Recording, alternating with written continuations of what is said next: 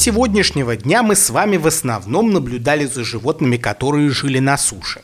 Но как же океан? Неужели жизнь, которая возникла в воде, полностью ее покинула?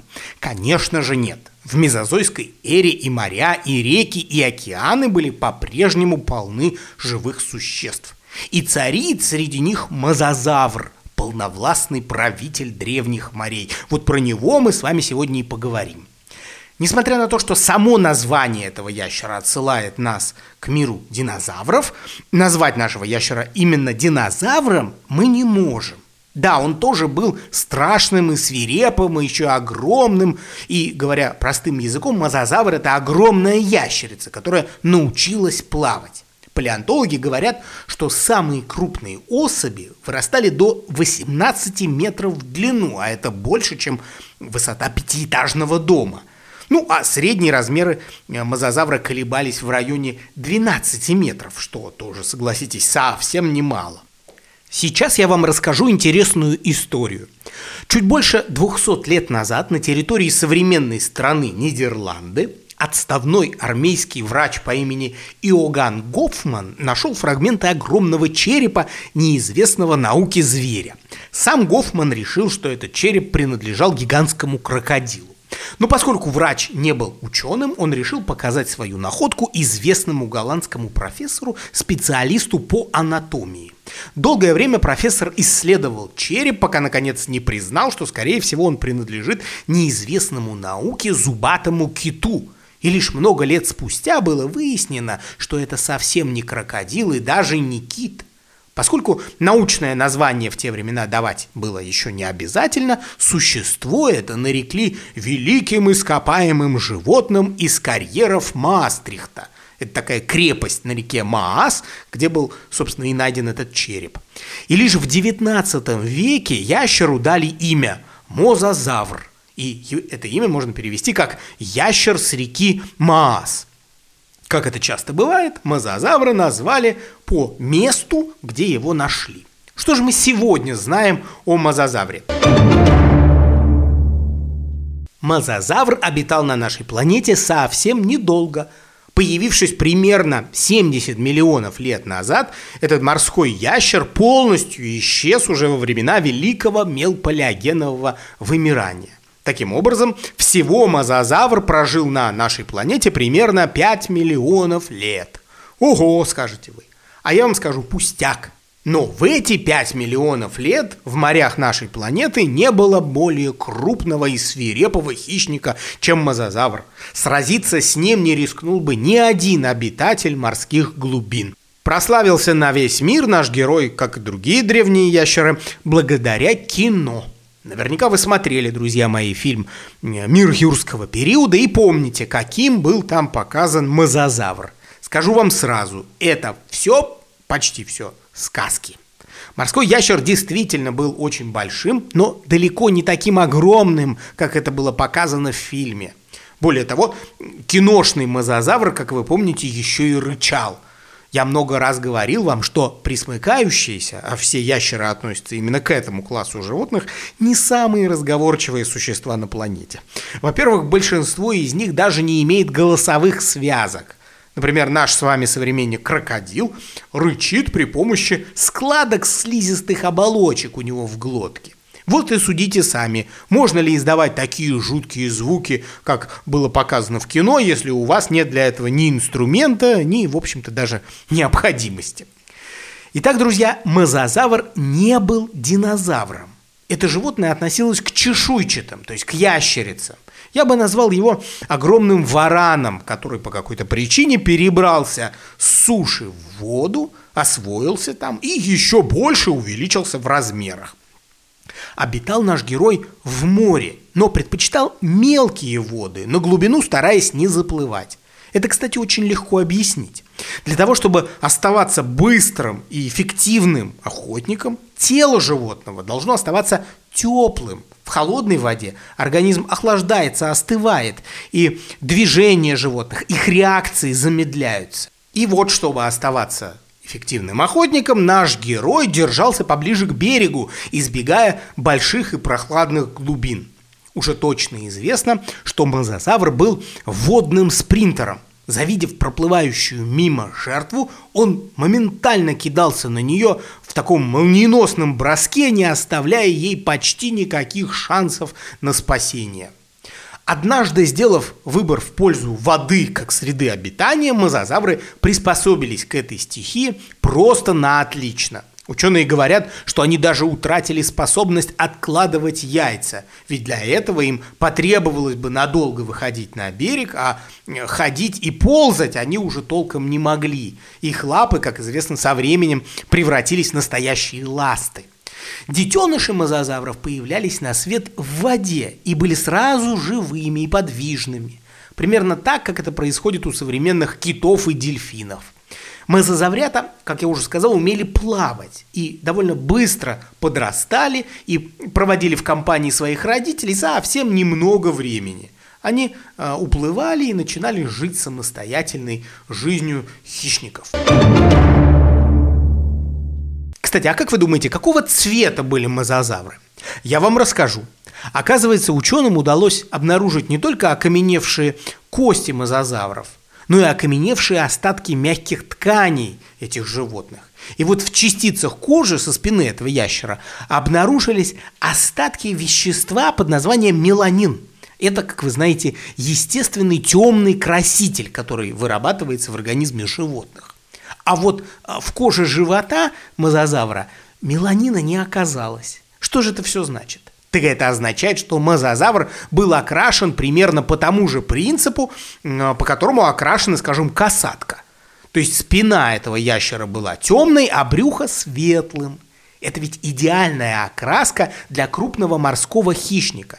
Если жертва, скажем, смотрит на мозазавра со дна наверх, то ей мозазавра не видно, потому что светлый живот сливается с бликами у поверхности воды – если же ящер плывет на глубине, пусть даже на небольшой глубине, а жертва проплывает над ним, она снова может его не заметить, потому что темные глубины сливаются с оттенками спины этого животного. И заметить вот в этой темноте хищника – это ведь дело не из легких.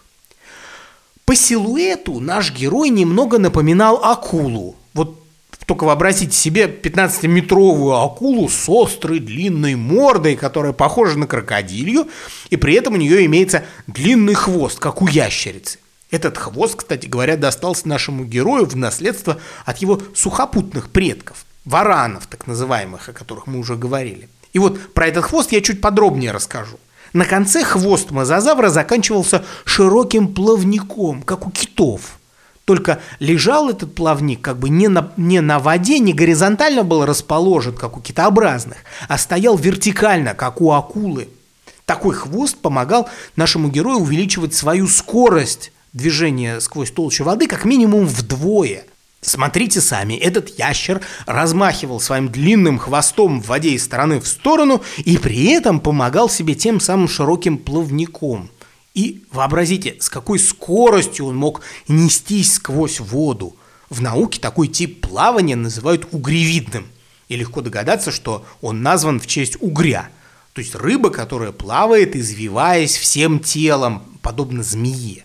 Мозазавру же этот змеиный талант достался известно откуда, от ящериц, которые тоже двигают телом справа налево при ходьбе.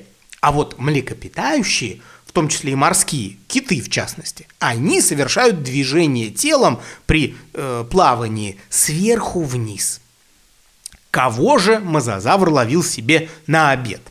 Чаще всего его жертвами становились другие крупные присмыкающиеся, например, плезиозавры. Это водные ящеры с длинной шеей. Я уверен, вы представляете, как они выглядят. Однако, если вот таких плезиозавров поблизости не оказывалось, мозазавр с удовольствием лакомился рыбой и черепахами. В древние времена моря были, как известно, теплее, чем сейчас. И разнообразие живности в них тоже было гораздо больше. И с любым из морских обитателей наш герой мог управиться довольно просто. Он скрытно подплывал к своей добыче – а когда понимал, что уйти ей уже некуда, он делал свой смертоносный рывок в сторону жертвы. И его мощные длинные челюсти смыкались на теле добычи, и выбраться и у нее уже шансов не было никаких. Зубы у мозазавра были крупными и весьма твердыми, Им было под силу удержать почти любую добычу. Такими зубами, кстати говоря, наш герой легко раскалывал панцири черепах и э, раковины головоногих моллюсков, которые в те времена еще обитали в раковинах. Вы спросите, а откуда мне все это в таких подробностях известно? Друзья, никакого секрета здесь нет. Палеонтологи не раз находили панцири древних черепах, на которых были проколы и трещины. А поскольку ни одно существо той эпохи не имело таких размеров, такой силы и таких мощных челюстей, вывод напрашивался сам собой. Все эти черепахи пострадали именно от челюстей мозазавров, либо их сородичей. Надо сказать, что наш герой побеждал своих противников именно благодаря мощи и скорости. Похвастаться отличным зрением он не мог. Целом, мозазавр видел, конечно, неплохо, но глаза его, хотя и были довольно большими, располагались по бокам головы.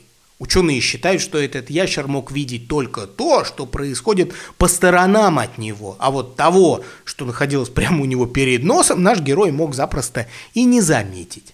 Как современные птицы, мозазавр был вынужден поворачиваться к своей добыче боком, чтобы рассмотреть ее лучше. Не самый удобный способ получения информации о жертве, правда? Выходит, что нужно было бы делать ставку на какой-то другой орган чувств, помимо зрения. Ну и хорошим обонянием мозазавр похвастаться тоже не мог. Как же он тогда вообще находил в воде хоть что-то живое? Оказывается, благодаря вибрациям. Мозазавр очень тонко чувствовал любые колебания воды, которые исходили от других животных. Подобно современным крокодилам он понимал, где находится его жертва, даже не видя и не слыша ее.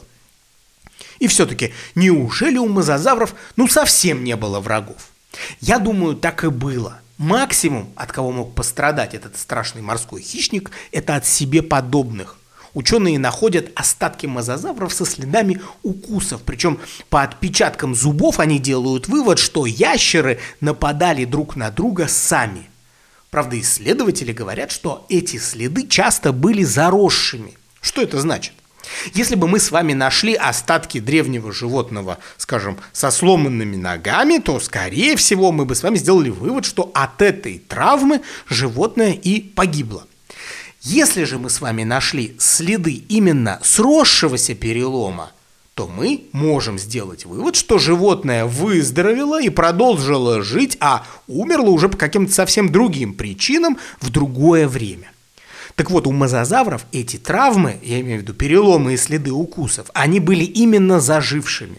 Выходит, что если они и нападали друг на друга, убивать себе подобных эти ящеры не стремились. Возможно, это были просто драки за внимание самки. Или, э, допустим, они вырывали друг у друга из пасти лакомые куски, скажем, плезиозавры или черепахи. Единственным, и то редким противником мозазавра могли стать древние акулы кретоксерины. Они были немного поменьше, чем наш герой, достигали в длину э, около 7 метров, не более.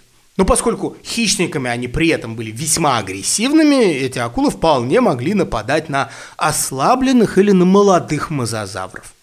А как же акула-мегалодон? Это другой хозяин древних морей. Кто бы э, вышел из такой схватки победителем, мозазавр или мегалодон? Друзья мои, скажу вам сразу, что этот батл никогда бы не состоялся. Потому что мегалодон появился на нашей планете намного позже, и к этому моменту мозазавры уже давным-давно вымерли. Однако, если бы такая схватка, скажем, в нашем воображении все-таки произошла, то я бы делал ставку на мегалодона. Эта акула была примерно такой же длины, как и мозазавр, ну, чуть поменьше. А вот весила она при этом в два раза больше, чем мозазавр. Ну и последний вопрос, который настало время себе задать. А почему мозазавры вымерли? Скорее всего, друзья мои, они тоже не смогли пережить изменений климата. Уровень мирового океана и его температура в ту пору менялись. И многие морские обитатели погибали один за другим, оставляя крупных хищников голодать. И однажды даже самые совершенные из животных, те самые, кто стоял на вершине пищевой цепочки, я имею в виду мозазавров, столкнулись с банальной нехваткой еды, а вернуться на сушу они уже не смогли, и поэтому тоже вымерли.